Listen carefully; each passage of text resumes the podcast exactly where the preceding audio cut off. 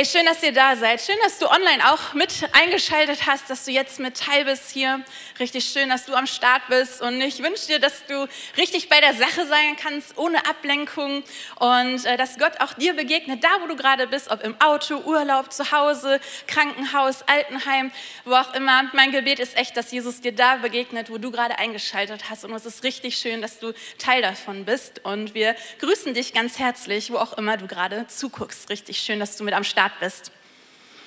Wir sind am letzten Punkt unserer Predigtreihe. Wir sind ja ins Jahr gestartet, wie ich finde, ähm, sehr intensiv im positivsten Sinne, weil wir mit der Bergpredigt gestartet haben. Und ich weiß nicht, wie du die Bergpredigt findest, aber ich finde, die hat es in sich, oder? Ähm, die, ähm, ich glaube, wir könnten das ganze Jahr über die Bergpredigt reden und wir wären nie fertig. Und ich glaube, so dürfen wir diese Predigtreihe auch verstehen. Das ist nicht so ein Punkt, den liest du mal in der Bibel und dann unterstreichst du das, damit du auch selber schön siehst, du hast das mal gelesen und dann hat man das so abgehakt auf seiner inneren, lese ich mal in der Bibelliste und dann ist das Thema erledigt, sondern jeder, der es mal wirklich gelesen hat, würde mir, glaube ich, zustimmen, mit dem Ding ist man nie fertig, oder? Mit dem, was Jesus da rausgehauen hat, was er da gesagt hat. Ähm, ich glaube, das ist so eine Lebensaufgabe von Jüngerschaft dass man sich immer wieder um diese Worte von Jesus kreist, das immer noch mal anguckt, reflektiert und vermutlich immer wieder von einem anderen Standpunkt aus wahrnimmt, sieht und versteht. Aber ich glaube, keiner von uns kann sagen, damit bin ich fertig. Das habe ich geschafft. Machen wir jetzt einen Haken hinter. Und das finde ich so wertvoll an der Bergpredigt. Ich habe mich jetzt die Tage darüber unterhalten dass äh, mir das so in diesen Vorbereitungen zu dieser Predigtreihe und zu diesem ganzen Monat, auch den zehn Tagen Gebets, die richtig cool waren übrigens, ähm, zu, zu äh, realisieren, dass das ja eine Predigt von Jesus ist. Und diese Predigt von Jesus, ich meine, er ist auch Gottes Sohn, nicht nur Mensch gewesen, aber diese Predigt ist so voller Inhalt. Jedes Wort hat Gewicht, jede Aussage ist so göttlich und nicht menschlich und so komplex, da steckt so viel Himmel hinter, dass ich nochmal neu Ehrfurcht vor Jesus bekommen habe, schon nur wegen der Bergpredigt, weil hau sowas mal raus. Ich meine, er hat das ja nicht abgelesen, so wie ich das heute mache, sondern es stammt aus seinem Mund. Er hat das gepredigt. Und was für Inhalt in dieser Bergpredigt steckt, das ist so kostbar, dass ich dir wünsche und mir auch, dass wir das nicht als so eine Predigtreihe jetzt abhaken mit heute, dass wir da durch sind, sondern dass wir das eben mitnehmen und Fortbestand darin finden, immer wieder dahin zu gucken und uns immer mal wieder zu fragen, hey, wo stehe ich denn gerade bei diesen ganzen Punkten?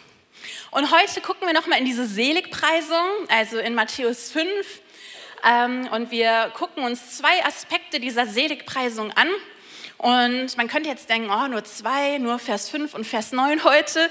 Aber in den Vorbereitungen habe ich gedacht, wie gut, dass ich Vers 5 und 9 habe und nicht Vers 5 bis 9.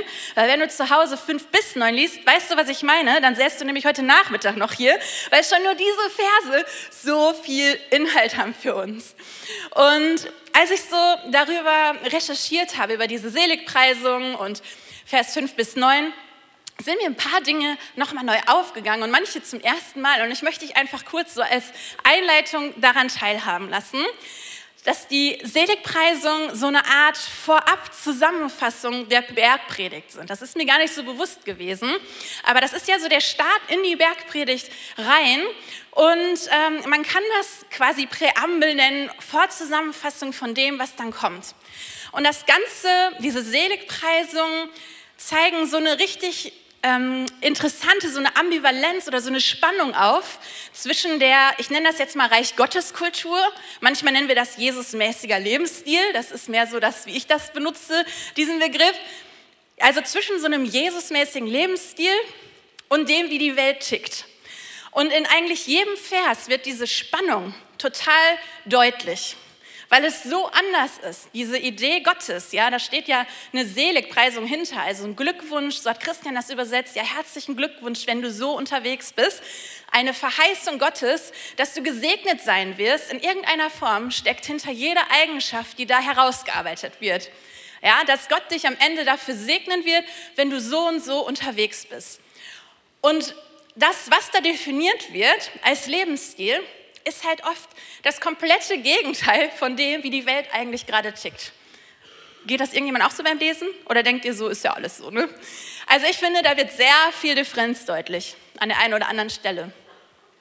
Und diese Spannung macht halt deutlich, dass, dass es ein Reich Gottes gibt und eine Reich Gottes Kultur, die der Masterplan göttliches Design sind, wo Gott sich ausgedacht hat, hey, wenn wir so leben als Christen, und sein Plan und Wunsch ist ja eh, dass wir alle Christen sind, dann ist das erfülltes Leben. Dann ist das Himmel auf Erden, oder?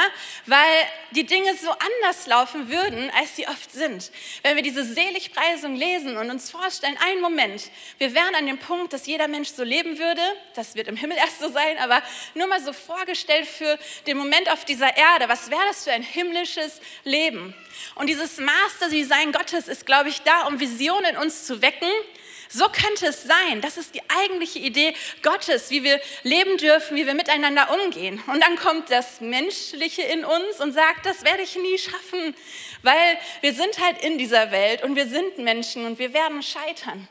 Und deswegen ist es so wichtig, dass wir das nicht als so ein frommes, religiöses Regelwerk lesen, so ein Zwangskorsett, wo wir immer zum Scheitern verurteilt sein werden, sondern dass wir das als Vision verstehen. Und deswegen möchte ich einmal kurz den Vers 3 betonen, der heute nicht dran ist. Aber ich glaube, das ist so wichtig, dass Vers 3 eben der erste Vers der Seligpreisung ist, weil da steht eben, glückselig sind die oder glücklich zu nennen sind die, die verstehen, dass sie Gott brauchen denn ihnen ist das Himmelreich. Und ich glaube, das ist kein Zufall, dass das ganze Ding damit startet, dass die glücklich sind, die verstehen, dass sie Gott brauchen. Weil wenn wir diese Seligpreisung lesen, dann können wir entweder verzweifeln oder wir basieren auf Vers 3 und verstehen, hey, wir brauchen eh Gott. Ja, die Gnade Gottes und sein Wirken und seine Hilfe in dem Ganzen ist die Grundlage von allem. Wir können das nicht aus uns heraus schaffen, wir müssen das nicht aus uns heraus schaffen. Glücklich ist der, der versteht, dass er Gott braucht. Und so möchte ich euch einladen, das genau so zu verstehen. Hey, wir brauchen Gott. Und das ist der Master-Design, ja, das Master-Design Gottes für uns, wie wir leben dürfen als Christen.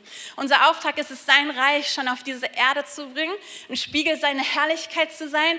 Aber in dem Ganzen sind die glücklich. Und die Grundlage ist die, dass wir verstehen dürfen, dass wir Gott brauchen, weil wir das aus seiner Gnade schaffen, weil wir das schaffen, wenn sein Heiliger Geist mit uns ist, weil wir das schaffen, wenn wir immer wieder aufstehen, weiter weitergehen und die Gnade Gottes annehmen und nicht aufhören, diesen Lauf zu laufen. Und es geht nicht um irgendeine Performance, sondern es geht eben um Gott, der sich verherrlichen will und der seine Geschichte schreiben möchte, mit dir ganz persönlich.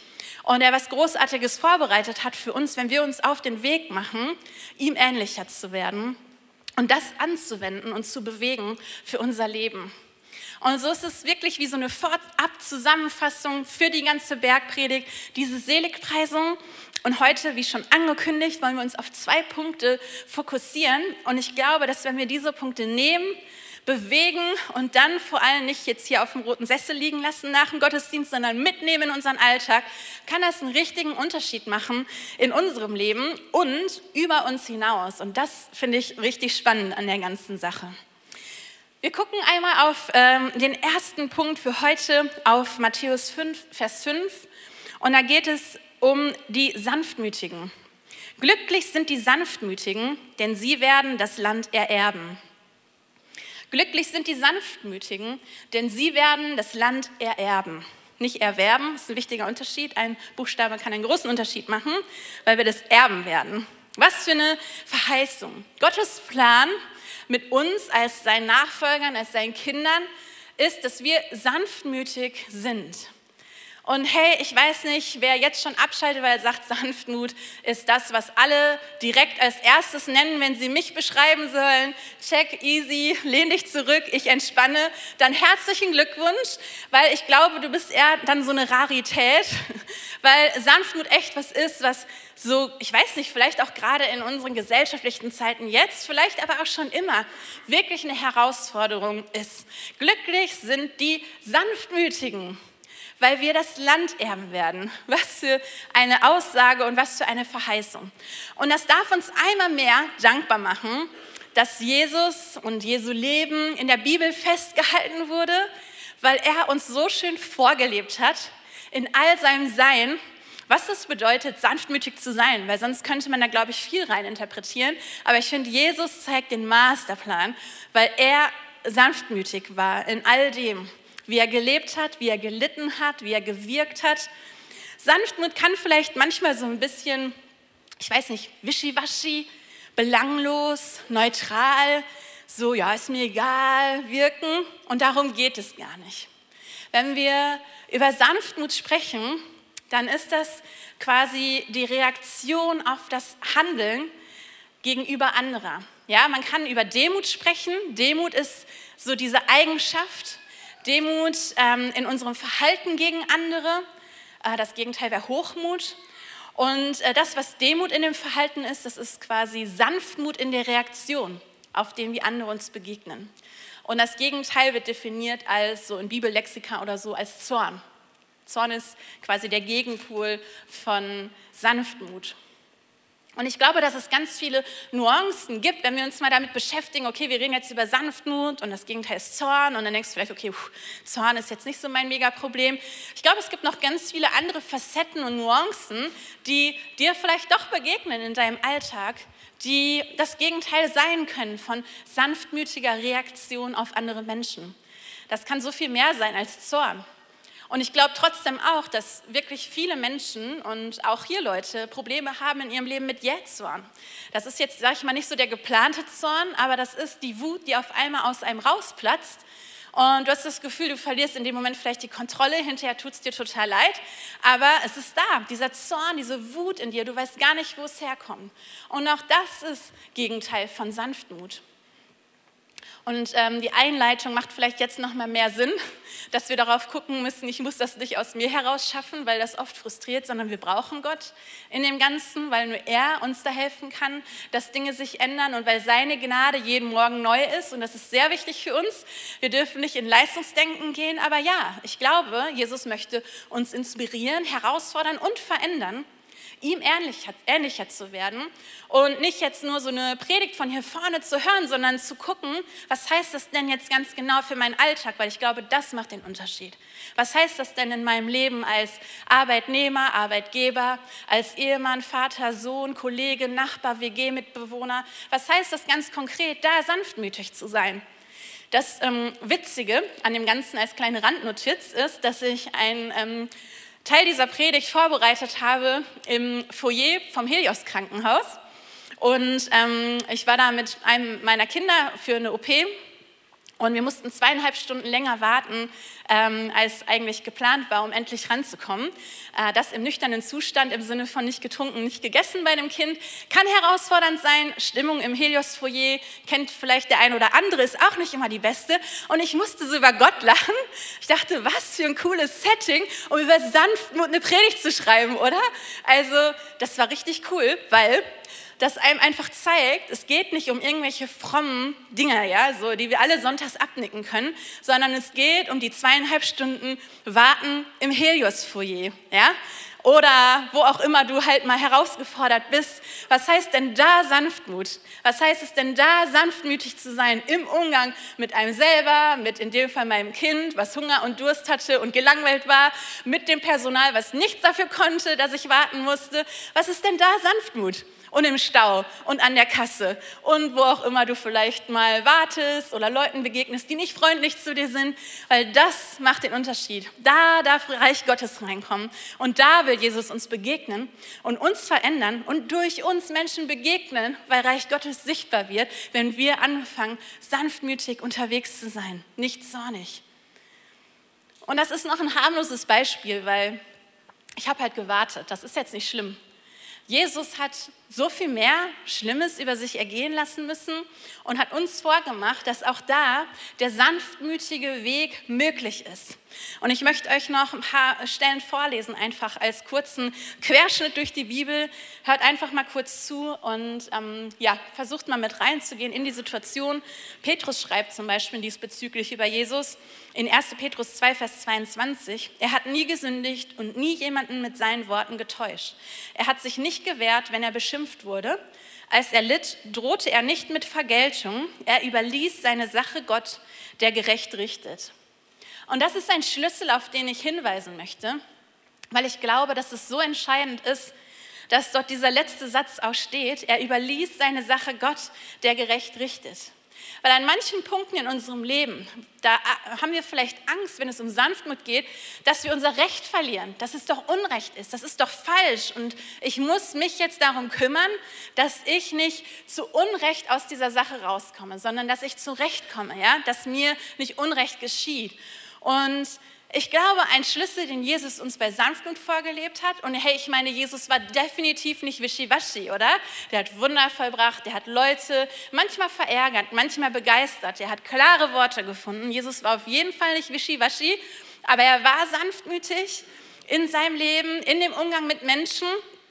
Und hier steht, warum er das geschafft hat das alles über sich ergehen zu lassen und sich nicht zum Zorn hat bringen lassen, weil er seine Sache Gott überließ, der gerecht richten wird. Und das möchte ich uns zusprechen. Und ich glaube, das ist ein sehr, sehr wichtiger Kern der ganzen Sache. Wenn wir über Sanftmut sprechen, dann darf uns neu bewusst werden, dass wir auf unsere Identität als Kind Gottes gucken müssen. Wir können, glaube ich, nicht sanftmütig sein mit uns, mit unseren Mitmenschen und in Situationen, wenn wir nicht wirklich verstanden haben, wer wir sind in Christus. Und wer dieser Gott ist, den wir unseren Vater nennen und wo wir sagen, ich bin sein Kind.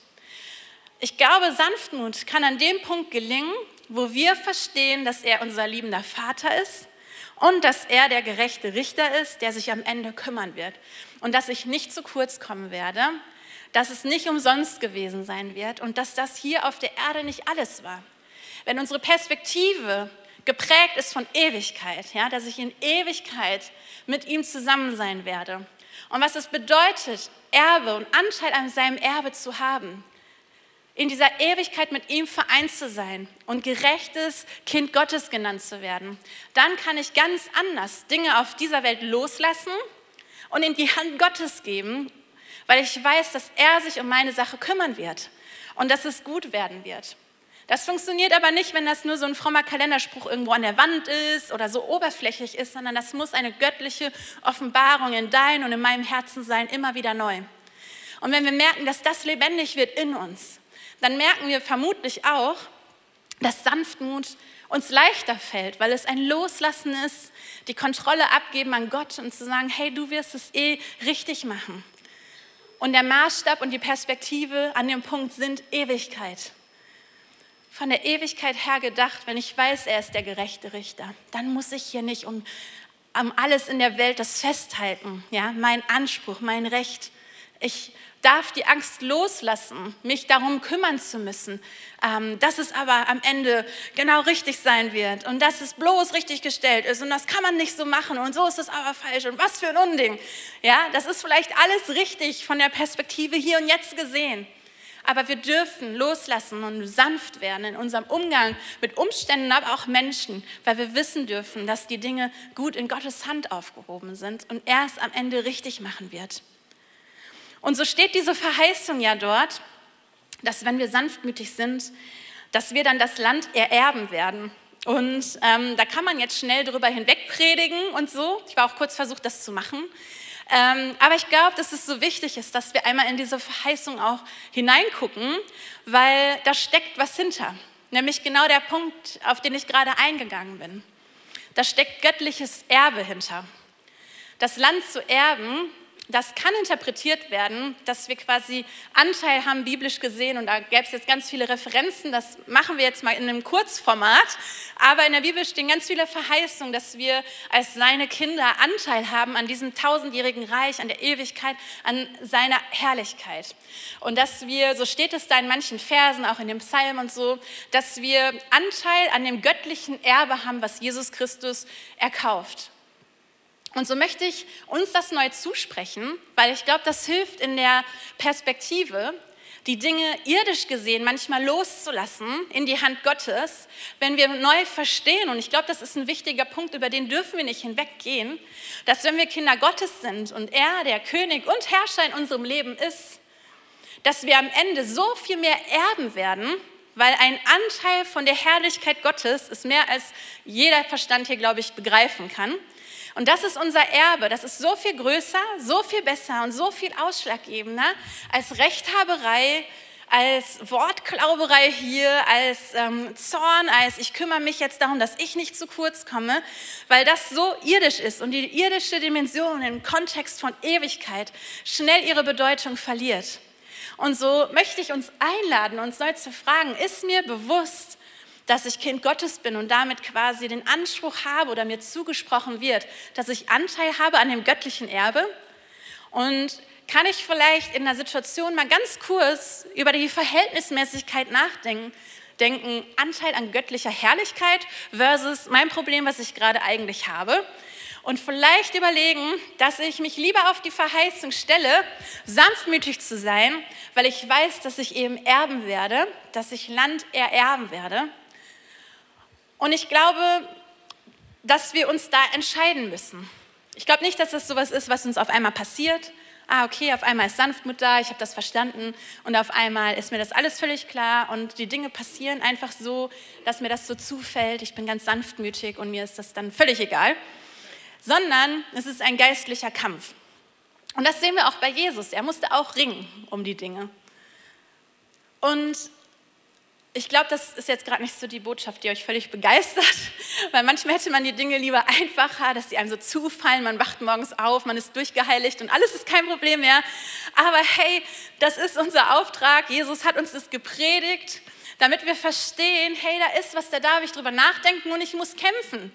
Ja, wenn ich jetzt dahin ähm, ja, dazu neige, zornig zu sein oder mich aufzuregen oder Dinge festzuhalten, Bitterkeit vielleicht zu haben, dann darf ich üben und ich muss kämpfen und darum ringen, dass ich das loslasse, die Kontrolle in Gottes Hand gebe und versuche, Sanftmut als Eigenschaft anzunehmen für mich.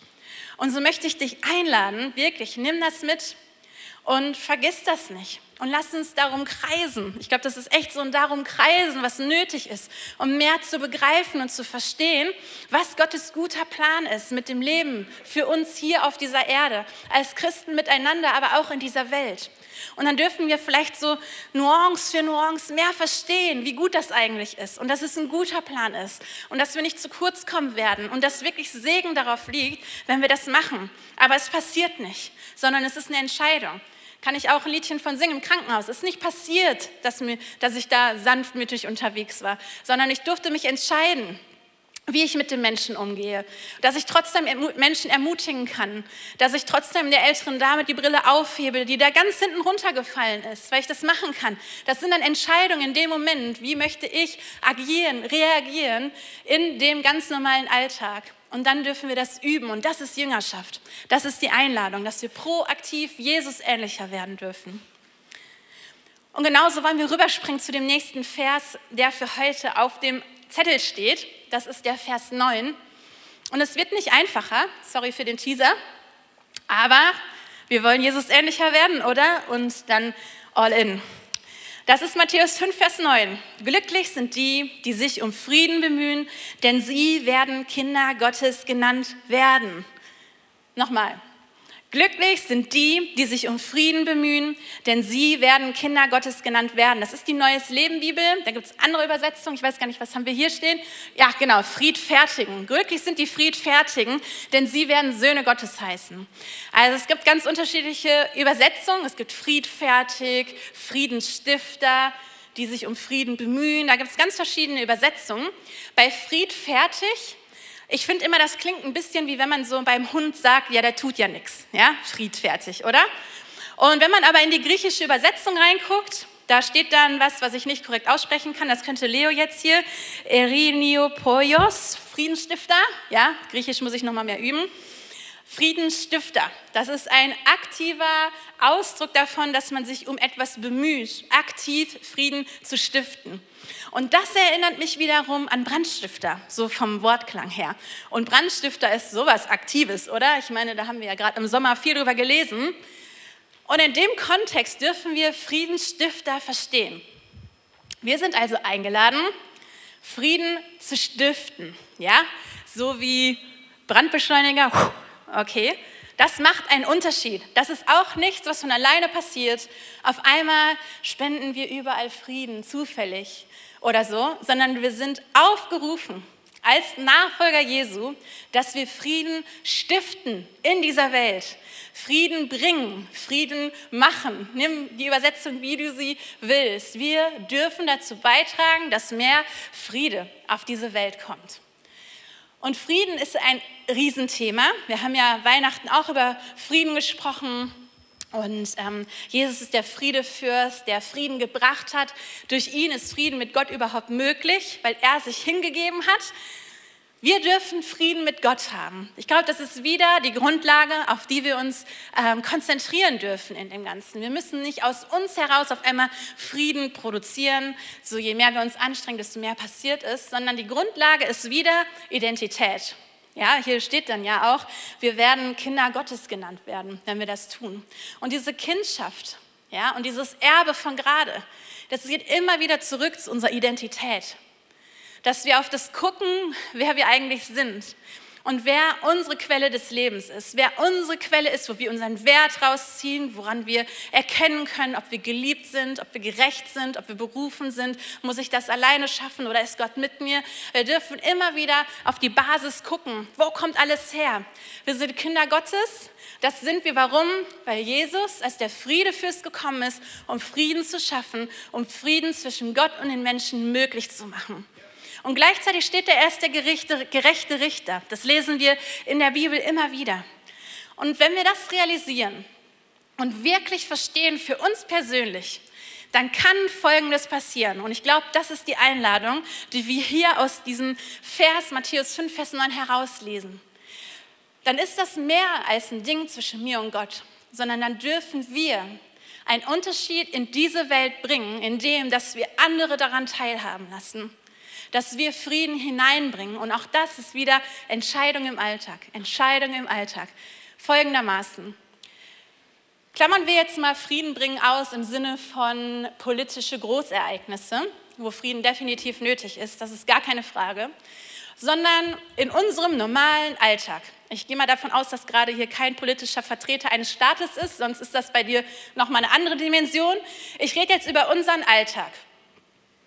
Frieden zu bringen, Frieden aktiv zu machen und zu stiften, kann so viele Facetten haben, wo wir aktiv entscheiden können, kommt die Herrlichkeit Gottes jetzt sichtbar in meinen Alltag, ist jetzt Reich Gottes Kultur zu sehen, zu spüren und zu erkennen? Oder läuft alles, wie die Welt das kennt, wie das normal wäre, wie es vielleicht menschlich gesehen sogar ja, geraten würde, dass man so handelt? Und das ist der Punkt, den auch wieder Jesus vorgelebt hat. Jesus hat es geschafft, die Rechte, die ihm eigentlich zustanden, abzulegen. Ja, er hätte sich nicht kreuzigen lassen müssen, weil er war kein Verbrecher. Er war kein Sünder, er war perfekt und schuldlos und konnte seine Rechte ablegen und sich hingeben, um Frieden zu bringen. Ultimativen Frieden. Und wir dürfen wir haben über Demut gesprochen und Sanftmut gesprochen. Ja, das sind alles so Zutaten, die helfen. Wir dürfen in unserem Alltag Frieden bringen, wenn wir loslassen, was Rechthaberei mit uns machen können, wenn wir loslassen, was vielleicht strategisch manchmal dir geraten wird und anfangen zu verstehen, dass wir viel mehr sind als die Situation, als der Moment, weil wir Kinder Gottes sind, gerecht berufen. Er ist der gerechte Richter. Und dann dürfen wir unseren Umgang mit anderen Menschen genau durch diese Perspektive sehen und versuchen zu verstehen. Und dann können wir ganz konkret in verschiedene Bereiche gucken. Was heißt das über den Gebrauch von Worten? Friedensstifter zu sein. Wie rede ich in meinem Alltag? Welche Worte gebrauche ich? Sind das Worte, die Konflikte anheizen, die Gerüchte und Spekulationen bringen, die vielleicht manchmal auch echt einfach kränken und verletzen, weil wir selber vielleicht gekränkt sind und verletzt? Sind das Worte, die Streit bringen oder Streit befürworten? Oder gucke ich, dass meine Worte Worte sind, die Frieden bringen? Auch wenn das manchmal die anstrengendere Entscheidung ist. Dass ich Worte spreche, die Heil bringen, die Einheit bringen, die Frieden in Situationen hineinbringen, auch wenn mich diese Worte mehr kosten, weil es vielleicht gerade nicht naheliegend ist. Aber ich kann so einen Unterschied machen mit meinen Worten. Wir lesen woanders in der Bibel, Worte können Leben bringen oder Tod und Verderben. Ja, da wird von Gift gesprochen. Und ich glaube, wenn wir über Frieden stiften sprechen, sind Worte so entscheidend, weil Worte können Krieg oder Frieden bringen. Streit und Entzweiung oder Einheit. Und so dürfen wir uns fragen in unserem Alltag, hey, wenn ich berufen bin, Friedensstifter zu sein, die Person zu sein, die Frieden bringt, was heißt das für meinen Gebrauch von Worten? Wie kann ich zu Einheit und Frieden beitragen, dadurch, wie ich mit Menschen rede und wie ich über Menschen rede, was ein total entscheidender und wichtiger Punkt ist. Was heißt das denn in Bezug auf Konflikte? Wir alle haben irgendwie irgendwo wahrscheinlich mal Konflikte, schön gesagt. Und auch da darf ich mich fragen, hey, wenn ich doch einen Konflikt habe, dann kann ich mich entscheiden, und auch das ist wieder eine Entscheidung, die kostet uns was, ich kann mich entscheiden, der Friedensstifter in diesem Konflikt zu sein. Und das bedeutet oft Ego runter, eigene, ähm, ich habe aber recht und das ist Unrecht und das stimmt vielleicht sogar, das loszulassen, in die Hand Gottes legen, weil wir ja gerade gelesen haben, er ist der, der sich dieser Dinge annehmen wird. Er ist der gerechte Richter und den unteren Weg zu gehen, so wie Jesus ja, und uns in Demut zu bewegen und Frieden zu stiften, in Situationen hinein, den ersten Schritt zu gehen oder vielleicht auch zum zweiten Mal den ersten Schritt zu gehen, was ja doppelt anstrengend ist, weil wir sagen, wir wollen Frieden stiften, wir wollen einen Unterschied machen in dieser Welt. Oder da, wo Leute es richtig darauf anlegen, ja, mit dir mal in Konflikt zu kommen, warum auch immer. Es gibt ja Menschen, die provozieren ein trotzdem auf Jesus zu gucken, auf seinen Charakter zu gucken, auf das zu gucken, wer wir sind in ihm und uns zu entscheiden, wir lassen uns darauf nicht ein, weil wir berufen sind, Friedensstifter zu sein. Und ich will gar nicht so nach außen gucken, ja, also auf, ähm, keine Ahnung, irgendwelche Vereine, Berufsstellen, Supermarktkassen oder sowas, sondern wir können auch hier bei uns ähm, intern anfangen, in der Credo-Kirche. Wir dürfen Friedensstifter sein im Umgang miteinander. Da, wo wir merken, wo Konflikte sind, Missverständnisse, wo sich Menschen ärgern, übereinander, miteinander, wie auch immer, lasst uns doch zuallererst hier anfangen, einen Unterschied zu machen, in dem, wie wir miteinander umgehen und dass wir Frieden hineinbringen in Situationen und dass man Jesus erkennen kann an dem, wie wir unterwegs sind. Ja, irgendwo in der Bibel, da heißt es, an der Liebe untereinander wird man uns erkennen. Und dazu gehört definitiv, dass wir Frieden stiften. In Hebräer 12, Vers 14 steht, bemüht euch mit ganzer Kraft um Frieden mit jedermann und richtet euch in allen nach Gottes Willen aus. Wir dürfen uns nicht nur zufällig mal irgendwie zum Friedensstifter machen, sondern hier steht ganz klar, dass wir uns mit ganzer Kraft bemühen sollen. Frieden zu haben mit jedermann. Woanders heißt es, soweit es an uns liegt. Frieden ist ja immer auch irgendwie zwei Weg und so und wir haben halt nur die Möglichkeit von dem einen Weg, aber sofern es an uns ist, so heißt es in der Bibel, sollen wir uns mit ganzer Kraft bemühen, Frieden zu haben. Und so lade ich euch ein, aufzustehen und ich möchte in einen kurzen Moment von Reflexion gehen mit euch.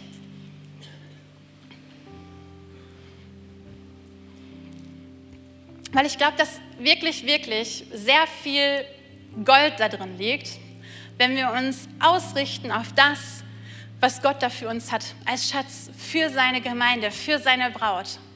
Ich glaube, dass wir ja, strahlen werden, einen Unterschied machen werden in dieser Welt, wenn wir schon nur diese zwei Punkte von so viel mehr Punkten mehr für uns nehmen, verstehen, auf unser Leben beziehen und alltagstauglich machen. Es geht nicht um diesen Moment hier, sondern es geht um unser Alltag. Und so darfst du gerne einmal deine Augen schließen und ich möchte dir ähm, einen Moment geben, wo du einfach Jesus fragst und vielleicht ganz konkret auch so Schmerzmomente ihm hinhältst wo du herausgefordert bist und vielleicht meine Worte dich sogar irgendwie getriggert oder genervt haben, weil es anstrengend war. Und dass du Jesus da hinein einlädst und ihm das hinhältst.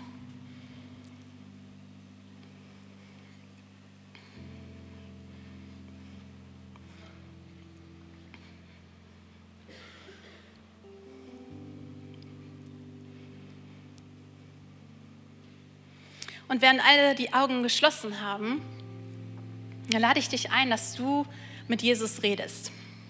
und ihm das hinhältst und vielleicht hilft es dir auch einfach mal so die, die Hände so hinhaltend zu öffnen und ihm dieses Thema zu geben, wo es dir so schwer fällt. Sanftmütig zu sein mit einer bestimmten Person. Den Zorn abzulegen. Oder vielleicht bist genau du auch die Person, die ein Problem hat mit Jähzorn. Und du verurteilst dich dafür, du schämst dich da sogar für. Aber es kommt immer wieder. Und das Gute ist, Vers 3, wir dürfen erkennen, wir brauchen Gott. Das ist ein Zuspruch. Wir müssen das nicht schaffen und du musst es nicht schaffen, sondern ich glaube, dass Jesus dir gerade begegnen will, damit, dass er dir die Hand reicht und sagt, wir schaffen das zusammen, weil er mit dir ist und er sich dieser Sache annehmen möchte.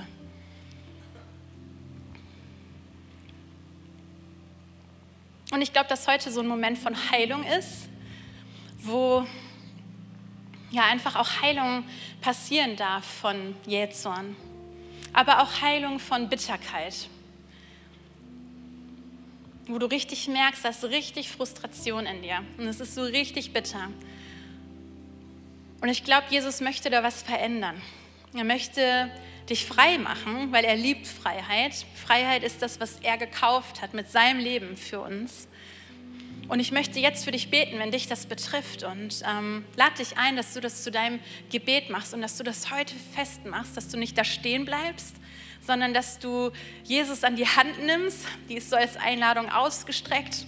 Und er möchte mit dir neue Wege gehen und dich in eine Freiheit führen. Jesus, und so möchte ich mich echt eins machen mit jeder einzelnen Person, die gerade ein Thema vor dir bewegt. Und ja, du bist echt bei jedem einzelnen Menschen durch deinen Heiligen Geist jetzt gerade am Wirken. Und Jesus, wir beten, dass du uns hilfst, Friedensstifter zu sein und sanftmütig zu sein, indem dass wir jetzt in eine Freiheit hineinkommen, Dinge loszulassen, die uns so binden, fesseln und festhalten, zurückhalten, davon da hineinzukommen. Und ich möchte dich segnen damit, dass du jetzt Jesus begegnest als denjenigen, der dich frei machen kann und dass du diesen Jetzorn ablegen kannst an seinem Kreuz, wo er für dich gestorben ist, um den Weg frei zu machen, in Freiheit hinein, göttliche Freiheit. Und dass du das jetzt ganz persönlich ihm gibst, in deinen eigenen Worten, kannst du laut oder leise beten, aber mach das jetzt fest. Und genauso, wenn du hier stehst mit Bitterkeit und Zorn oder du so eine Wut in dir hast, dann lade ich dich ein, dass du jetzt konkret das loslässt am Kreuz. Du musst es nicht irgendwie einfach so loslassen, sondern so wie das über Jesus da steht, dass er wusste, dass Gott es nehmen wird und der Richter sein wird, der gerecht richten wird. Lass das doch los in seine Hände am Kreuz. Gib ihm diese Themen und nimm das echt im Vertrauen an, dass er sich kümmern wird, aber dass du das nicht mehr länger zu deinem Lebensthema machen musst. Jesus, und so wollen wir echt beten, dass du jetzt Vertrauen und Mut schenkst, diese Themen am Kreuz loszulassen, wo du gestorben bist, damit wir in Freiheit kommen können. Damit wir ein Leben in Ewigkeit haben. Dieses Leben gibt uns Identität, Bestimmung und Wert. Und ich bete, dass du jetzt kommst und Freiheit schenkst, dass Herzen frei werden von Jähzorn, von Neid, von der Angst, zu kurz zu kommen, von Wut, Bitterkeit, dass Freiheit hineinkommt in Jesu Namen, weil wir berufen sind, ein Leben in Freiheit zu leben.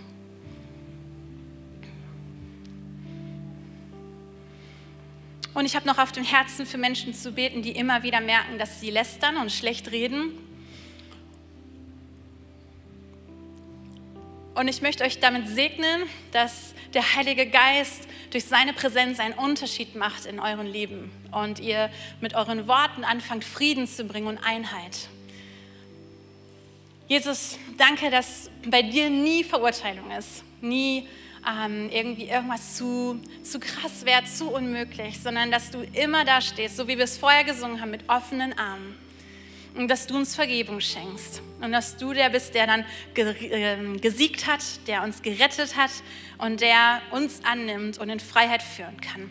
Und so wollen wir auch beten für jede Person, die Schwierigkeiten damit hat, ähm, die richtigen Worte zu gebrauchen, die Schwierigkeiten hat, immer wieder ähm, ja, Lästerei auszuüben, schlecht zu reden und Uneinheit zu bringen durch ihre Worte. Und wir wollen beten, dass du kommst mit Freiheit und Heilung dort hinein. Da gibt es ja auch ähm, Auslöser, warum das so ist. Und ich bete, dass du durch deinen Heiligen Geist in diese Herzen hineinkommst und dass du jetzt offenbarst, was dahinter steckt. Und dass ihr da liebevoll gemeinsam jetzt hingeht an diesen Punkt im Herzen. Und dass du da wirkst, Heilung bringst, aufräumst, auf Dinge aufmerksam machst mit deiner liebevollen Art und Weise jetzt Freiheit schenkst. Hey, und ich lade euch ein, das machen wir nicht oft, aber lass uns diesen Moment nutzen, echt, und geh einmal kurz in die Buße hinein, was auch immer dein Thema ist. Wenn du ein Thema hast, so es ist nie, du musst nie an dem Punkt stehen bleiben, sondern wir dürfen vor Gott kommen und Buße tun und um Vergebung bitten. Und er vergibt gerne. Aber bitte ihn echt darum, auch dir zu vergeben. Jetzt in diesem Moment, mach das einmal fest.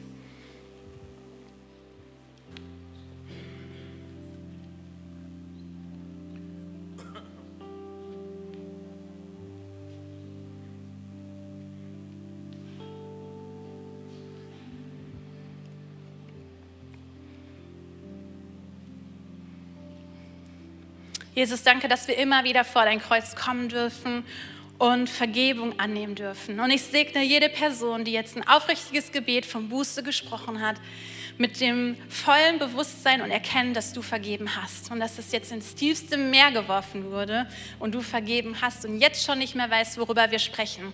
Danke, dass du frei machst und dass du Vergebung und Annahme für uns hast.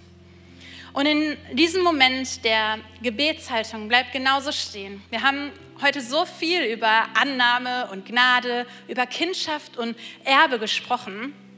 Und vielleicht merkst du selber, du bist vielleicht vor Jahren von Gott weggerannt und hast dein eigenes Ding gemacht. Oder du bist ja total überrumpelt und weißt irgendwie gerade noch gar nicht, du hast es noch nie festgemacht mit Jesus und es ist komplett neu für dich. Und wir wollen echt einmal hier so stehen bleiben und dir den Moment geben, dass du das heute für dich festmachen kannst. Dass du heute Jesus zu deinem Herrn, Erlöser und liebenden Papa annehmen kannst und Kind Gottes werden kannst, weil die Einladung, die gibt es jede Sekunde deines Lebens. Jesus wartet nur darauf, dass du einschlägst in seine Hand. Er steht mit offenen Armen da, haben wir gesungen, und er wartet auf dich weil er diesen ganzen Weg ans Kreuz ähm, auch für dich gegangen ist, weil er dich wollte, weil er ein Leben mit dir möchte und darüber hinaus die Ewigkeit mit dir will. Und es ist nie zu spät. Und egal, was in deinem Leben passiert ist, es ist nie unmöglich für ihn, dich zu treffen, dich zu retten und mit dir ein Leben in Ewigkeit zu leben. Das ist sein größter Herzenswunsch. Und ich lade dich ein, dass du das heute festmachst. Und wir beten immer so ein Gebet, wo wir das festmachen, dass er unser Erlöser ist und ich lade dich ein, dass du das mit zu deinem Gebet machst. Und wenn du möchtest, dann melde dich jetzt einmal und auch online, schreib gerne in den Chat, wenn das dich gerade betrifft, dass du dieses Gebet zu deinem Gebet machen möchtest. Und während alle, außer ich und das Team, die Augen zu haben, möchten wir dich einladen, einmal die Hand zu heben, einfach um das festzumachen, aktiv so einen Schritt zu gehen und zu sagen, ich möchte das heute beten. Ich möchte Kind Gottes sein. Ich möchte Ewigkeitsperspektive haben. Ich möchte wissen, dass die Ewigkeit mein Zuhause ist, dass ich gerecht bin durch Gnade, dass ich erlöst bin durch ihn. Dann melde dich doch einmal so, dass ich das sehen kann, dass wir für dich beten.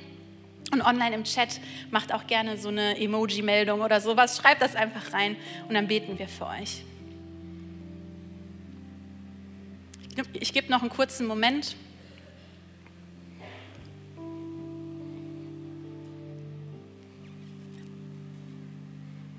Ich sehe jetzt gerade niemanden, das heißt nicht immer was. Ah ja, sehr cool. Danke für deine Meldung. Super. Gibt es noch jemanden, der das festmachen möchte? Ja, da super. Danke. Perfekt. Gibt es noch jemanden, der das heute festmachen möchte, den ich noch nicht gesehen habe?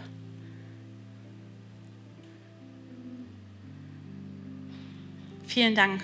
Super, ich habe euch beide auf jeden Fall gesehen und vielleicht ist noch jemand hier, der sich nicht getraut hat zu melden. Und lasst uns jetzt als ganze Credo-Kirchenfamilie gemeinsam das Gebet voller Glauben beten und ihr macht das zu eurem Gebet, macht das fest, dass ihr Kinder Gottes werden wollt heute. Und wir beten gemeinsam.